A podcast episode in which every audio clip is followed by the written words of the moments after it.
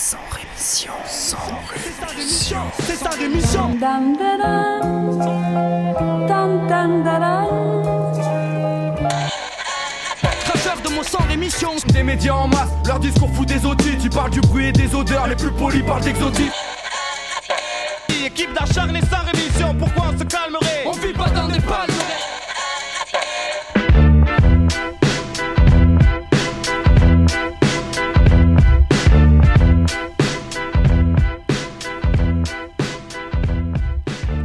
Bonjour à toutes et bonjour à tous, auditrices, auditeurs, et bienvenue dans Sans Rémission. Ça y est, vous commencez à être habitués maintenant, vous avez un peu compris de quoi il s'agissait.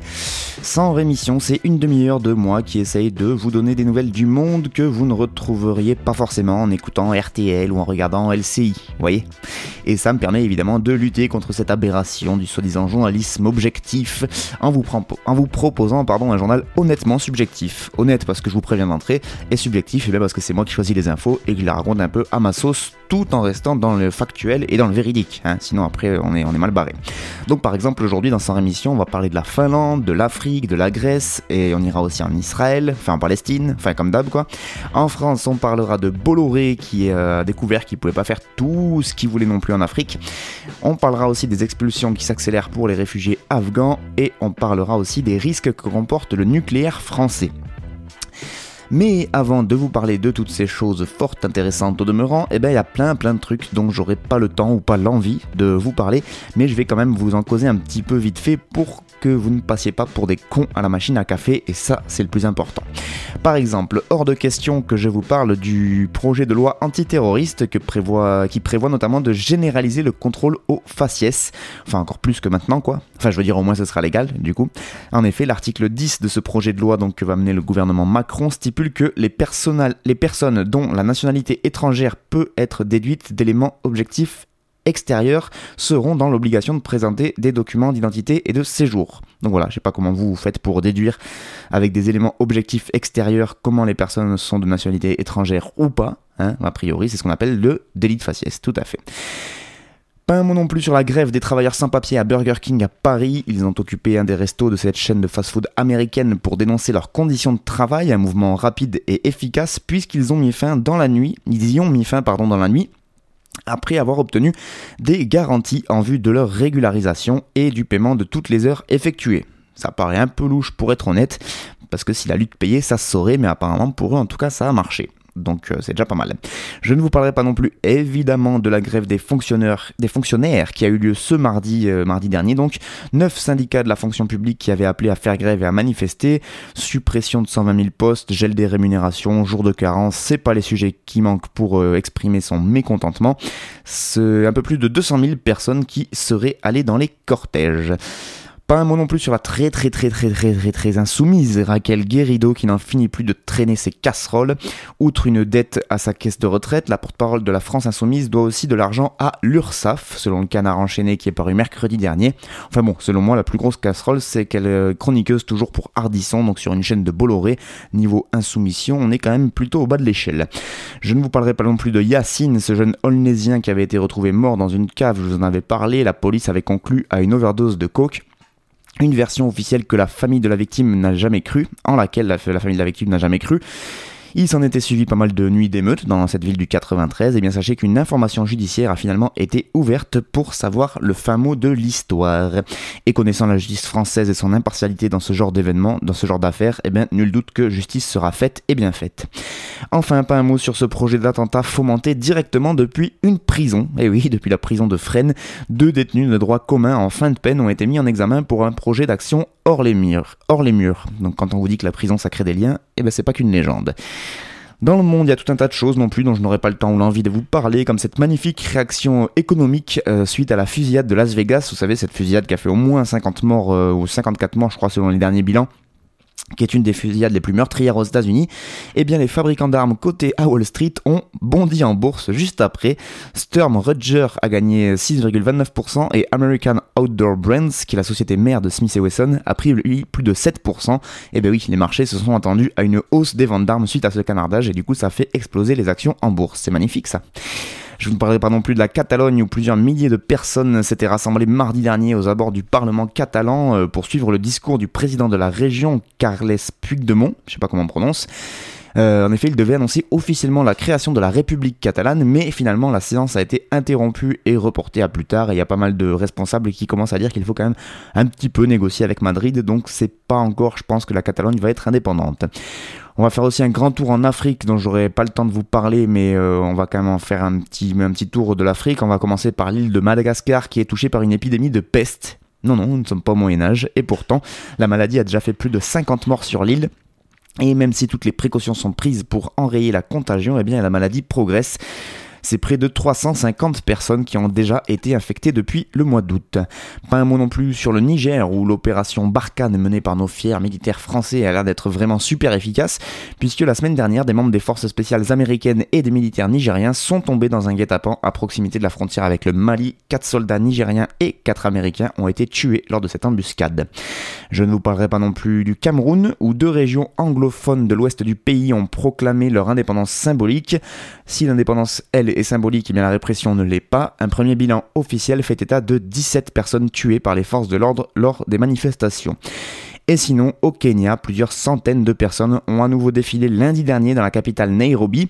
Le président Uhuru Kenyatta avait été réélu le 8 août dernier, mais le scrutin a été invalidé par la Cour suprême en raison d'irrégularités et une nouvelle consultation doit avoir lieu le 26 octobre prochain. L'opposition euh, à Uhuru Kenyatta est emmenée par le candidat Raila Odinga et l'opposition menace de boycotter le scrutin du 26 octobre prochain si certains membres de la commission électorale qui avait validé les résultats du 8 ne sont pas remplacés d'ici là. Le bilan de ces violences post-électorales du mois d'août euh, a officiellement été porté à au moins 37 morts selon les chiffres euh, des autorités euh, kenyanes.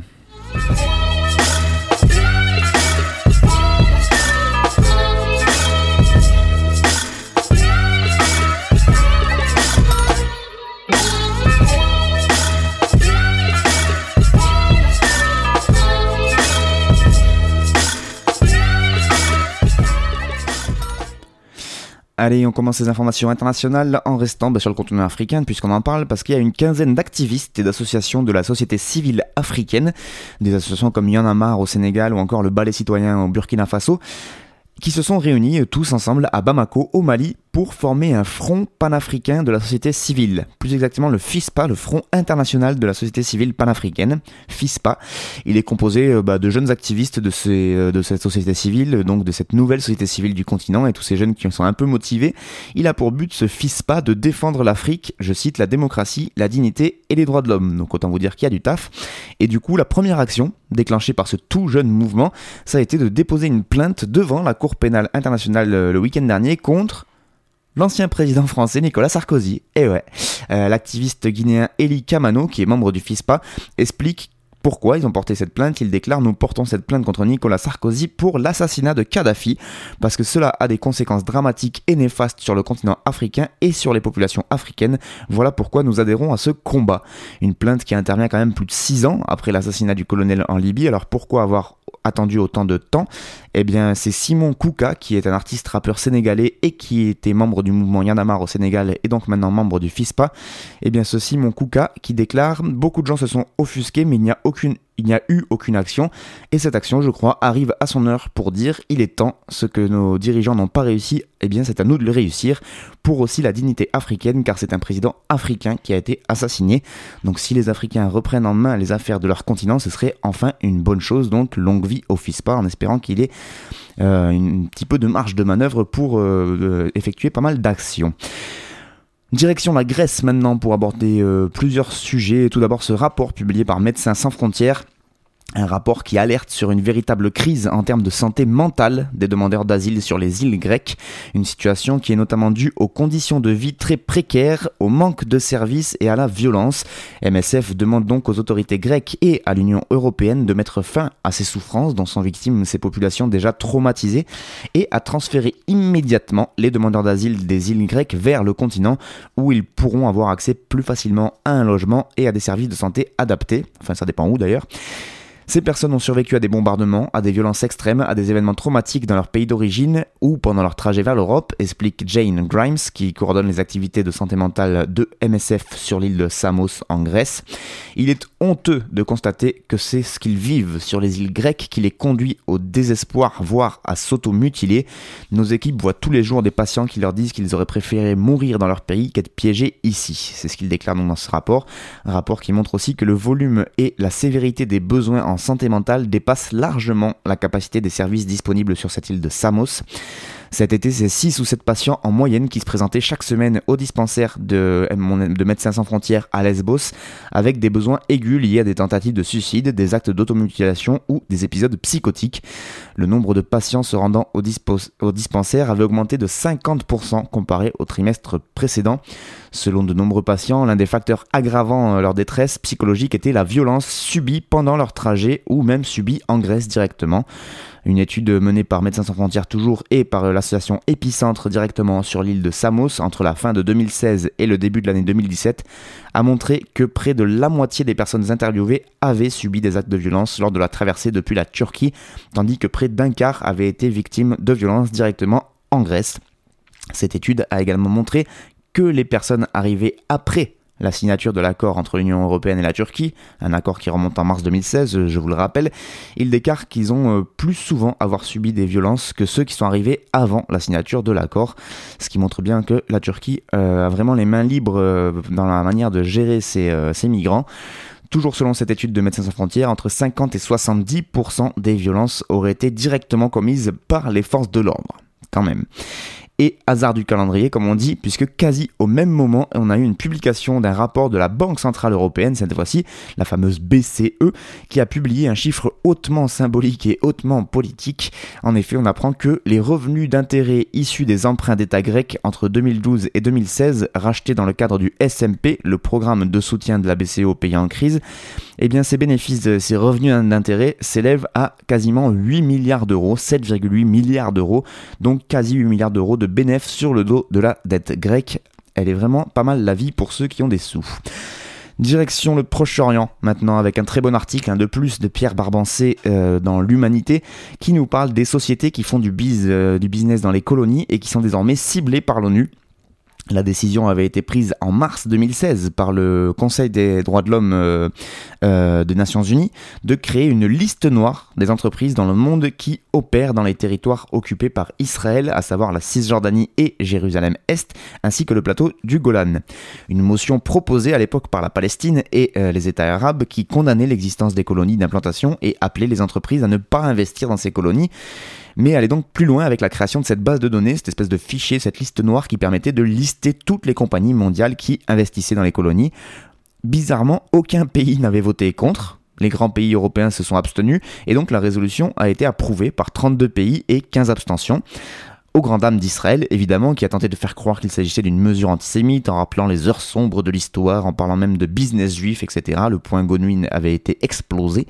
Et 18 mois plus tard, donc, la décision des Nations Unies est suivie des faits. La Commission des droits de l'homme de l'ONU a en effet commencé à envoyer des lettres à près de 150 compagnies installées en Israël et dans le monde, les mettant en garde sur le fait qu'elles sont susceptibles de se retrouver sur cette fameuse liste noire. Euh, la lettre signée par le haut commissaire aux droits de l'homme, Zaid Rad al-Hussein, souligne que ces compagnies font des affaires dans les territoires palestiniens occupés en contravention avec les lois internationales et les décisions de l'ONU.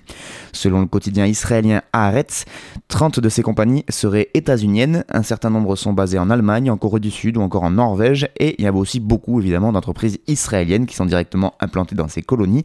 Parmi les plus connues, on retrouve pas mal de compagnies américaines, puisque le Washington Post a révélé par exemple la présence de Caterpillar, de TripAdvisor ou encore de Airbnb. Eh bien oui, sachez que pour l'heure les États-Unis qui n'ont pas pu empêcher ce vote l'an dernier malgré l'intervention directe de, John Kerry, alors secrétaire euh, d'État, euh, tentent maintenant d'éviter la publication de cette liste en foutant un peu la pression sur l'ONU.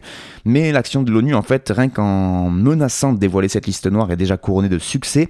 En effet, un officiel israélien cité euh, toujours dans Haaretz sous couvert d'anonymat explique qu'un certain nombre de compagnies ont d'ores et déjà fait savoir qu'elles ne renouvelleraient pas leur contrat et n'en signeraient pas de nouveau dans les colonies. Comme quoi la campagne BDS, quand elle est faite directement par l'ONU, eh ben, c'est un peu plus efficace et surtout, eh bien, ils risquent pas euh, de partir en justice à cause, de, de la publication de cette liste noire. Allez, on va finir ces infos internationales avec un petit mot d'un autre très bon article, cette fois publié sur le journal Reporter et écrit par euh, Marion Paquet, enfin le journal, le site Reporter, pardon, c'est un site internet, écrit par Marion Paquet, donc qui nous parle du nucléaire finlandais. Et oui, on n'en parle pas assez. On apprend dans cet article que depuis les années 90, la Finlande projette la construction d'un grand site d'enfouissement des déchets nucléaires, comme à Bure par chez nous, et euh, que les travaux ont commencé malgré de grandes incertitudes sur la sécurité géologique du site, et on y apprend surtout que dans ce pays très fier de son industrie nucléaire, l'opposition à ce genre de chantier est quasi inexistante. Donc Marion Paquet nous amène dans la ville de Rajoki, pardon, ou Rajoki, je sais pas comment on prononce, sur la côte ouest de la Finlande. Et elle nous explique que pour y apercevoir les centrales implantées sur ce territoire euh, de cette commune de 9300 habitants, eh bien, il faut se rendre sur une petite île, l'île d'Olkiluoto, qui est située dans le golfe de Botnie, donc c'est un golfe qui est situé dans, dans la mer euh, Baltique.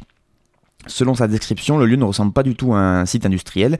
En effet, il faut s'enfoncer dans une forêt de pins et de boulot pour arriver et enfin voir ces trois réacteurs nucléaires. Deux sont en service déjà et il y a un EPR évidemment construit par Areva qui est en cours de construction, qui a déjà explosé euh, les budgets et même le temps de construction puisque les EPR ils n'arrivent pas à les construire. Bref, devant l'un des réacteurs au bord de l'eau, il y a même des petites barques de pêcheurs qui sont amarrées, il y a des petits arbres avec des nichoirs pour oiseaux qui sont fixés, il y a même un circuit touristique euh, qui passe juste à côté des centrales et qui vous informe sur la faune et la flore de cette île. C'est classe quand même. Et donc c'est dans cet endroit aux allures de parc protégé que seront enfouis les déchets nucléaires du pays. Ce seront des fûts de combustible usés non retraités, à la différence de ce qui est prévu pour euh, le site de Bure en France. Euh, dans plusieurs tunnels seront donc enterrés des conteneurs de cuivre et qui contiendront chacun environ 5 non pas chacun, qui contiendront environ 5500 tonnes de déchets nucléaires au total. Une sépulture destinée à être scellée ensuite pour au moins 100 000 ans. Voilà, très très intéressant. Je vous conseille d'aller lire l'entièreté de l'article parce que là j'ai fait vraiment un court court résumé, mais euh, vous pouvez le lire en entier et gratuitement sur le site de Reporter. Et tant qu'on parle de nucléaire et de traitement des déchets euh, du côté de nos amis scandinaves, je vous conseille aussi fortement de regarder l'excellent documentaire Into Eternity qui est assez flippant sur cette question-là également.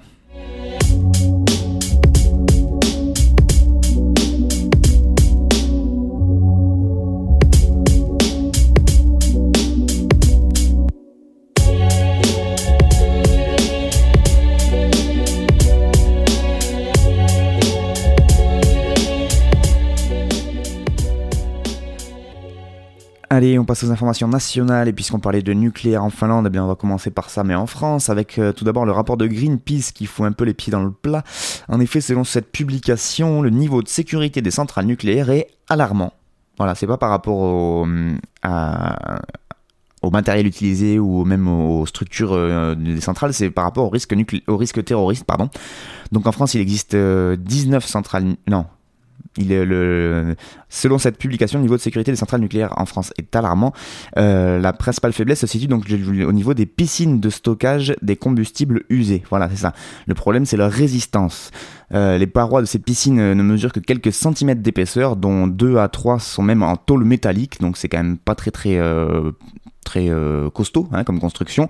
Et donc il déclare euh, si quelqu'un décidait de faire un trou dans ses piscines en utilisant un moyen artificiel, genre faire écraser un avion dessus ou autre chose comme ça, eh bien ça amènerait à une fusion des combustibles et à un accident nucléaire majeur. On pourrait avoir des scénarios supérieurs aux conséquences de Fukushima. C'est ce que déclare Yannick Rousselet, qui est chargé du nucléaire chez Greenpeace et donc qui a entre autres euh, co-signé ce rapport. La France dispose de 58 piscines de refroidissement, une par réacteur. S'il fallait renforcer le bâtiment et la structure, les experts estiment qu'il faudrait débourser entre 140 et 222 milliards d'euros. Mais bon, selon EDF, le niveau de sécurité est suffisant. L'opérateur rappelle qu'il investit pour assurer la protection de ses sites. Et vous savez bien qu'on peut faire confiance à EDF à tel point que, à l'heure où j'enregistre cette émission, donc le jeudi matin, on a appris hier que Greenpeace avait euh, fait un autre nouveau coup de force suite à la publication de ce rapport. Ils se sont introduits dans une centrale nucléaire et ont réussi à faire un petit feu d'artifice à l'intérieur. Voilà, donc au niveau de la sécurité, vous voyez que vous pouvez faire confiance à EDF. Bon, apparemment, il y a aussi l'Observatoire du nucléaire qui fait pas trop confiance à EDF, ni d'ailleurs à l'autorité de sûreté du nucléaire, la SN, ni à Areva, puisqu'il a assigné ces trois-là devant la justice. L'Observatoire du nucléaire donc conteste à l'ASN la possibilité de valider la cuve de l'EPR de Flamanville, dont la construction ne répond pas aux critères réglementaires. 15 mois plus tôt, le 4 mai dernier, 4, le 4 mai 2016, pardon, l'Observatoire du nucléaire avait déposé une plainte contre X déjà pour faux et mise en danger d'autrui dans le cadre de l'affaire des pièces défectueuses sorties des usines Areva du Creusot et elle avait désigné l'autorité de sûreté du nucléaire parmi les responsables de ce scandale. Donc pour elle, il n'y a plus de raison que la SN puisse donner son avis puisqu'ils sont quand même assez incompétents en la matière pour l'association Observatoire du nucléaire, se référer est probablement la dernière chance d'éviter une irresponsable mise en service de l'EPR avec sa cuve défectueuse et la perspective d'une catastrophe touchant l'Europe entière. On ne pourra pas dire qu'ils nous ont pas prévenus, au moins. On continue ces infos nationales avec deux autres associations qui dénoncent, elles aussi, c'est la CIMAD et Amnesty International. Elles dénoncent dans un rapport les expulsions vers l'Afghanistan menées par la France et euh, bah, les pays européens en général, et euh, cela en dépit des menaces que courent les expulsés à leur retour. 640 Afghans ont été expulsés par la France en 2016 au péril de leur vie. Selon les statistiques officielles de l'Union européenne, le nombre de personnes renvoyées en Afghanistan par les États membres de l'Union européenne a presque triplé entre 2015 et 2016, passant de 3000 et quelques à 9000 et quelques. Cet accroissement inquiétant est dû principalement à la baisse drastique des avis favorables donnés aux demandes d'asile des Afghans, puisque euh, en septembre 2015, il y avait 68% d'avis favorables pour les demandes d'asile euh, afghanes, et on est passé à 33% en 2016, euh, donc ça a été divisé par deux tous ces pays de l'Union européenne font semblant d'ignorer la situation dramatique euh, du point de vue sécuritaire et humanitaire de ce qui se passe en ce moment en Afghanistan et qui continue à se dégrader ces derniers mois. Délibérément aveugle à tous les éléments qui montrent que la violence atteint un niveau record et qu'aucune région d'Afghanistan n'est épargnée, les gouvernements européens appliquent une politique à la fois irresponsable et contraire au droit international en exposant notamment des hommes, des femmes et des enfants à des dangers tels que l'enlèvement, la torture ou la mort. C'est ce qu'explique Cécile Coudriou, qui est vice-présidente d'Amnesty International France, lors d'une conférence de presse pour présenter ce rapport. Des chercheuses d'Amnesty d'ailleurs se sont rendues directement en Afghanistan pour enquêter et rencontrer les personnes qui avaient été expulsées d'Europe. Celles-ci sont fréquemment l'objet de menaces, voire victimes d'enlèvements, de tortures ou de meurtres, particulièrement lorsqu'elles avaient travaillé auparavant pour des organisations internationales ou pour des armées occidentales engagées en Afghanistan. En dehors de cela, qui déjà eux ils sont vraiment pas bien, eh bien elle retrouve de toute façon une situation de misère et de conflit armé dans tout le pays où le nombre de victimes civiles n'a cessé de s'accroître depuis le début de l'année et enfin, une crise humanitaire qui est qualifiée d'aiguë par les Nations Unies, avec plus de 9 millions d'Afghans qui n'ont qu'un accès très limité aux services de santé les plus élémentaires, et 1,6 million d'Afghans qui ont une sécurité alimentaire extrêmement précaire.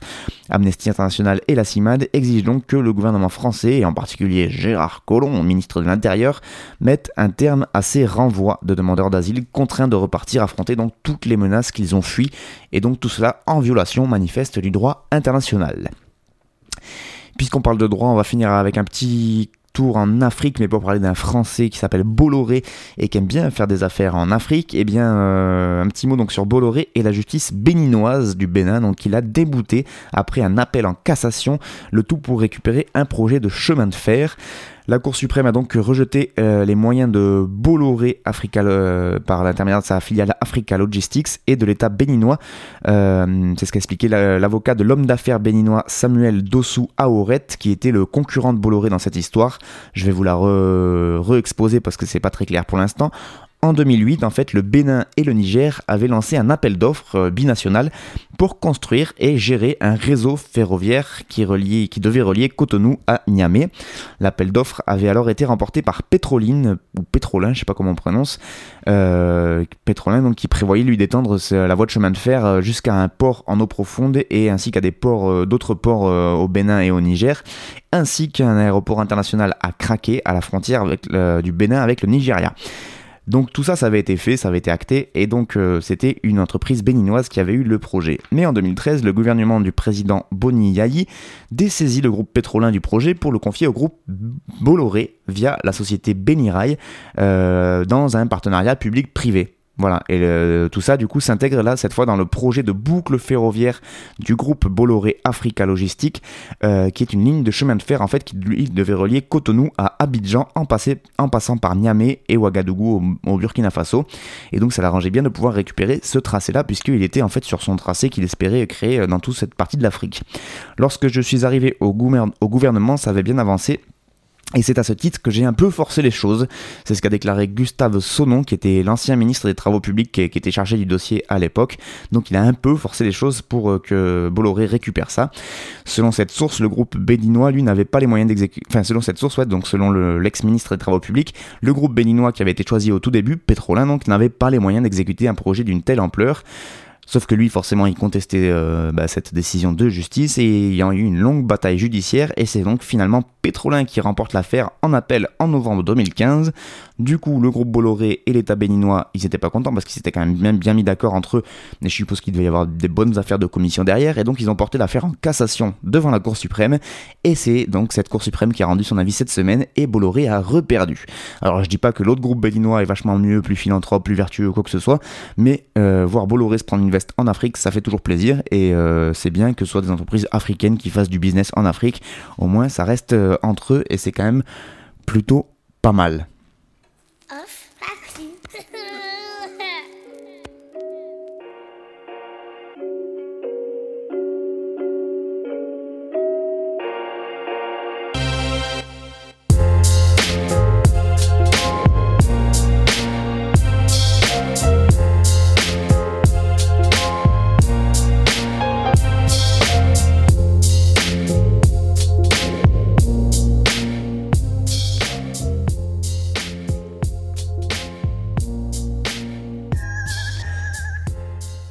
Fin de 100 émissions pour cette semaine. Merci beaucoup à vous de m'avoir écouté, même si des fois c'est un peu laborieux, mais ouais, il faut le temps de s'y remettre. C'était l'émission numéro 4. On continue comme ça toute l'année, toutes les semaines. Vous retrouvez 100 émissions.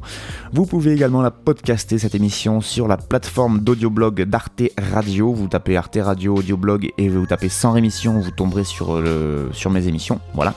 Ou directement sur le site de Radio Escapade, puisqu'apparemment les podcasts remarchent. Et ça, c'est une excellente nouvelle.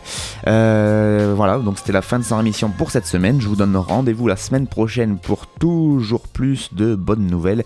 Et oui, parce que j'adore ça.